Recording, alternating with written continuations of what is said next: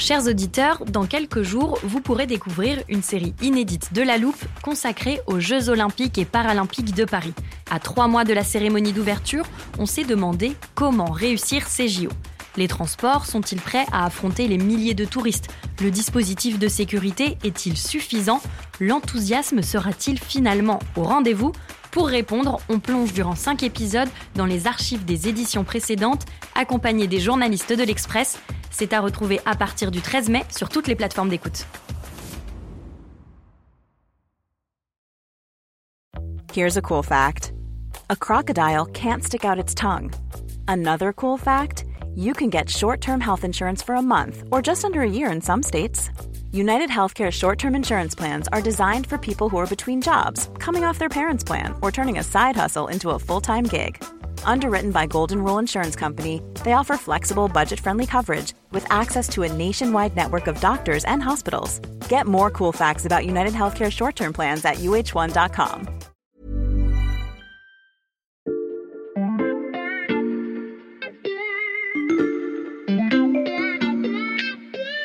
Salut, c'est Xavier Yvon. Nous sommes le jeudi 7 juillet 2022. Bienvenue dans La Loupe, le podcast quotidien de l'Express. Allez, venez, on va écouter l'info de plus près. Dans le premier épisode de notre série consacrée à l'enjeu des déchets nucléaires, je vous invitais à regarder dans l'angle mort du développement de l'atome, parce qu'on parle souvent centrale et réacteur, mais beaucoup moins recyclage, enfouissement ou transmutation. Après avoir écouté les podcasts d'hier et d'avant-hier, vous êtes désormais parfaitement au niveau sur ces sujets-là. Alors, pour ce troisième et dernier épisode, je vous propose de regarder dans l'angle mort de l'angle mort, là où personne ou presque ne s'aventure jamais et où se cache pourtant au moins un dixième de nos déchets radioactifs. Ces déchets, ils sont issus de l'activité militaire de la France, en métropole, en outre-mer, mais aussi dans d'anciennes colonies. Comme ceux du nucléaire civil, ils devraient être recyclés quand c'est possible, ou traités pour être stockés en lieu sûr. Mais vous allez l'entendre, encore faut-il savoir où les trouver. Épisode 3, le boomerang du sable radioactif.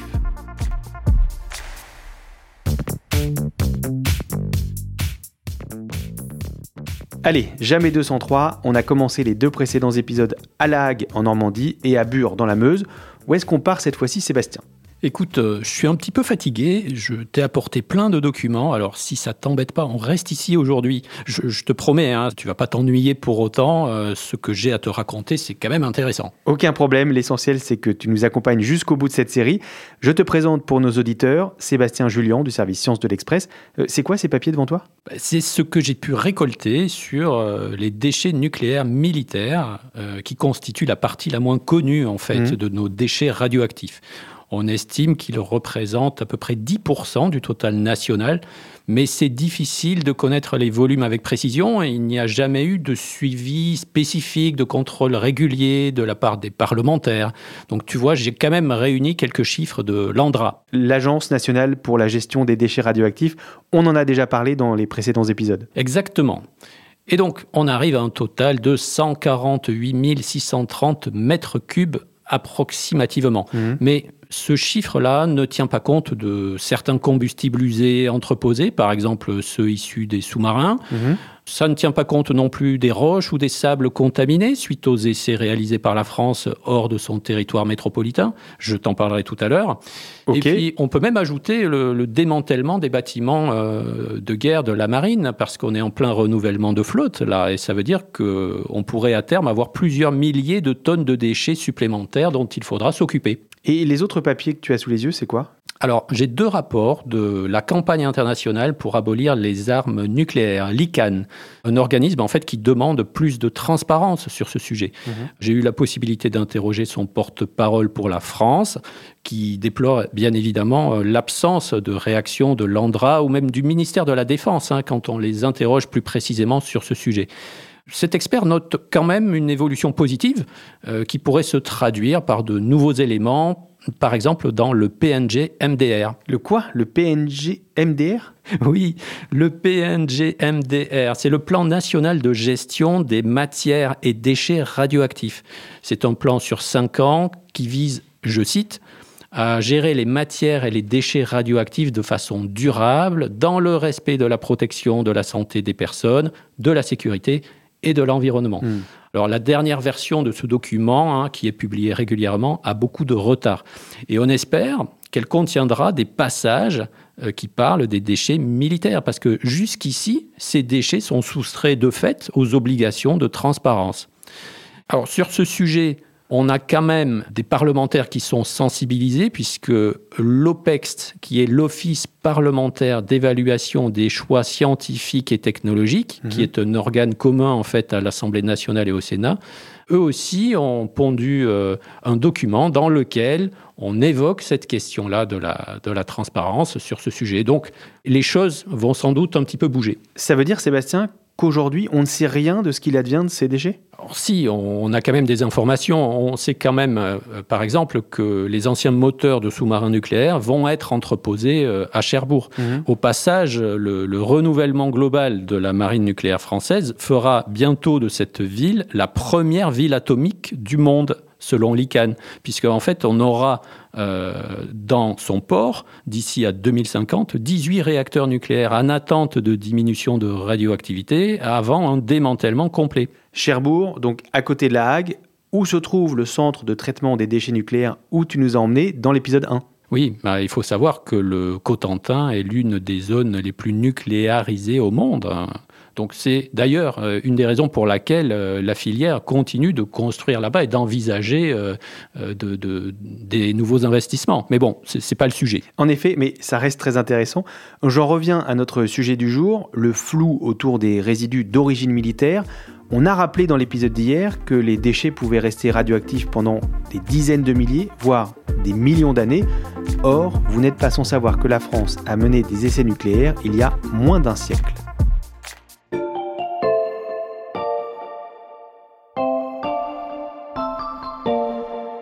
Tu es sûr que tu ne veux pas qu'on prenne le téléporteur, Sébastien? Je te vois venir, Xavier, hein, à vouloir faire un petit tour en Polynésie en plein mois de juillet. Mais mm. bon, euh, on n'a pas besoin de ça. Hein. Je t'ai dit, je suis un petit peu fatigué. Regarde, j'ai quand même pas mal de documents à te montrer. Ok, ok, j'aurais tenté.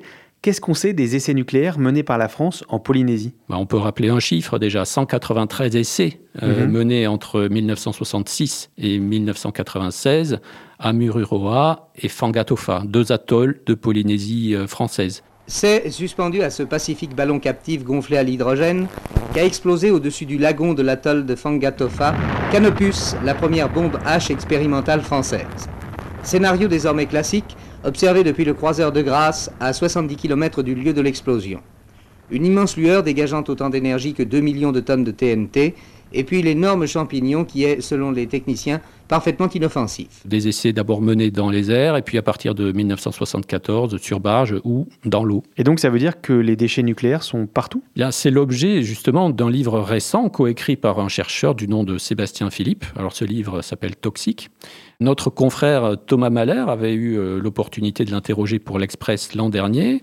Je t'ai apporté l'interview, j'ai surligné plein de choses. Mhm, je vois ça. Par exemple, Sébastien Philippe affirme que les habitants de Polynésie ont été euh, exposés de façon externe par les dépôts au sol, mais aussi euh, dans les machineries des bâtiments de la marine ou en buvant de l'eau contaminée.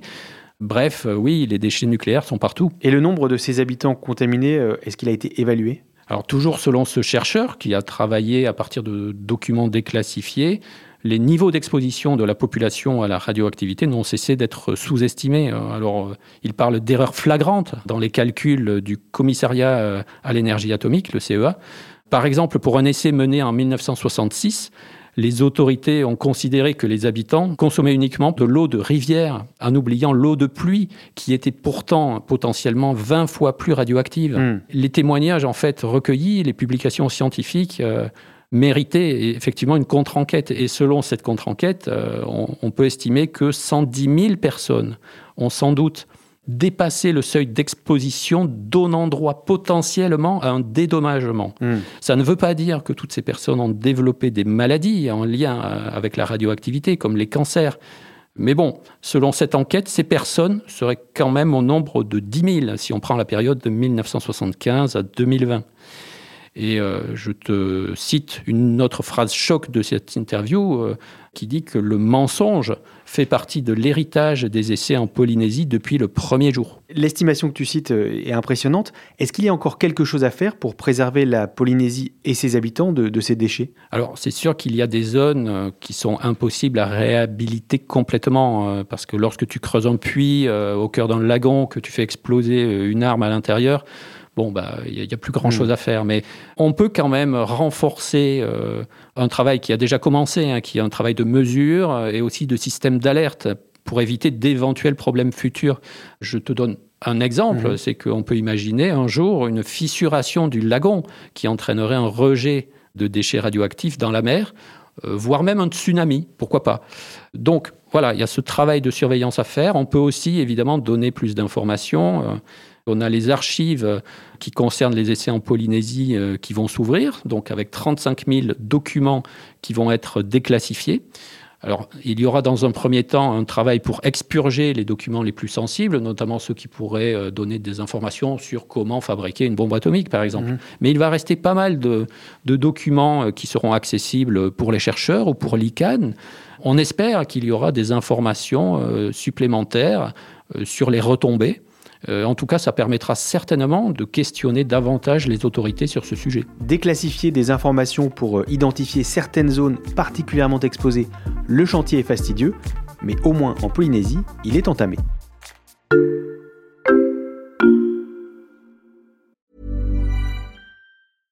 I'm Sandra, and I'm just the professional your small business was looking for. But you didn't hire me because you didn't use LinkedIn jobs. LinkedIn has professionals you can't find anywhere else, including those who aren't actively looking for a new job but might be open to the perfect role, like me.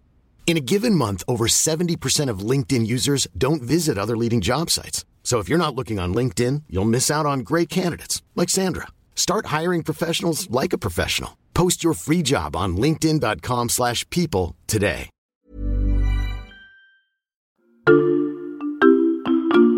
Certains ont cru être mal réveillés ce matin. Le monde était orange. Un ciel flamboyant, souvent sépia, parfois teinté de rose ou de gris. Un important nuage de sable originaire du continent africain, plus précisément du Sahara, qui a surpris une bonne partie de la France, jusqu'à Paris. En se levant, toutes les voitures étaient oranges. Mais en tout cas, on nettoie maintenant. À la loupe, on fait confiance à nos journalistes tu m'as demandé, Sébastien, des archives sur cette drôle de semaine de mars où une partie de la France s'est réveillée sous le sable du Sahara. On s'est exécuté, mais maintenant il faut que tu fasses le lien avec notre sujet. Bah, c'est très facile. Tu vois ce qu'est un boomerang? Oui, plutôt bien. Eh ben, le principe du boomerang, c'est que ça te revient dans la figure. Et là, ça s'applique particulièrement bien, puisque euh, dans les années 60, euh, la France a mené des essais euh, nucléaires en Algérie. Mhm. Et euh, quelques décennies plus tard, euh, nous recevons du sable euh, qui vient du Maghreb. Bah, le lien entre les deux, tu l'as compris, c'est qu'on a reçu sur nos voitures le sable qui contenait de la radioactivité qui vient des essais que la France a menés dans les décennies passées. Et dans le secret le plus absolu, la base de Reagan s'organisait. Il avait fallu, pour établir ce polygone d'expérimentation, une zone très étendue où, sur des milliers de kilomètres carrés, toute vie était absente. Le sud du Sahara remplissait ces conditions de sécurité mieux que les espaces du Nevada, de l'Asie centrale et de l'Australie. Et en Algérie même, on sait où sont ces déchets euh, radioactifs? Alors, comme pour la Polynésie, on n'a pas les réponses à toutes les questions. On a une idée des lieux, mais euh, bon, euh, les quantités, c'est beaucoup plus délicat. ce qu'on sait, c'est que, et c'est l'ICANN qui le rappelle, hein, c'est que il a été démontré que la France a pratiqué une politique euh, volontaire d'enfouissement d'éléments contaminés dans les années 60. Alors, quelle forme prennent ces déchets En fait, il y, a, un petit peu tous les cas de figure. Euh, ça peut être des avions ou des chars enterrés dans des fosses, mhm. euh, qui d'ailleurs hein, ont été sûrement récupérés en partie par la population locale en dépit du danger. On peut avoir des matières radioactives stockées au fond de galeries souterraines. Les dernières images réalisées à une montrent un site à l'abandon les clôtures renversées et des déchets potentiellement contaminés toujours bien visibles au sol. Les autorités algériennes ont décidé de laisser le lieu en l'état malgré sa dangerosité.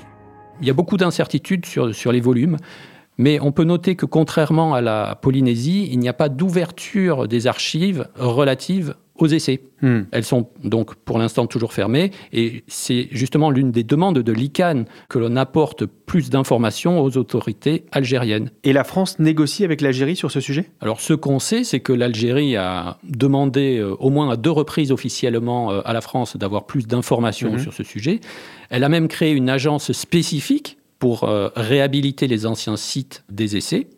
Et puis le pays envisage d'adhérer au traité TIAN sur l'interdiction des armes nucléaires. Et si elle le ratifie, elle aura l'obligation de dépolluer les zones d'essai. Donc il faudra bien à un moment donné que la France fournisse des cartes plus précises. Sébastien, même question que pour la Polynésie. Une fois qu'on aura identifié les lieux de ces pollutions, qu'est-ce qu'on peut faire? Bah, L'objectif à terme, c'est de dépolluer ce qui est faisable. hein. Donc, euh, en enlevant, par exemple, une certaine épaisseur de terre ou de sable contenant des éléments radioactifs.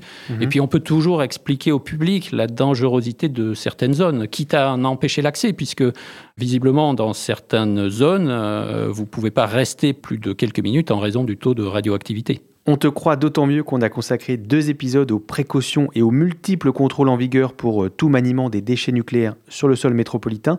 Merci beaucoup Sébastien. Merci à toi. Sébastien Julien du service Sciences de l'Express. Je rappelle que ton article sur les déchets militaires, tout comme l'ensemble du dossier que tu as réalisé avec Lucas Mediavilla, sont à retrouver sur l'express.fr. Le premier mois d'abonnement numérique est offert en ce moment et à votre place, je n'hésiterai pas une seconde. Si cette série vous a plu, sachez aussi qu'il y en aura d'autres. On adore en fabriquer à la loupe pour aborder toutes les facettes d'un sujet complexe. Pour ne pas rater les prochaines, il vous suffit de nous suivre sur votre plateforme d'écoute préférée, par exemple Spotify, Apple Podcast ou Podcast Addict. Cet épisode a été fabriqué avec Jules Cro, Margot Lanuzel et Lison Verrier. Retrouvez-nous demain pour passer un nouveau sujet à la loupe.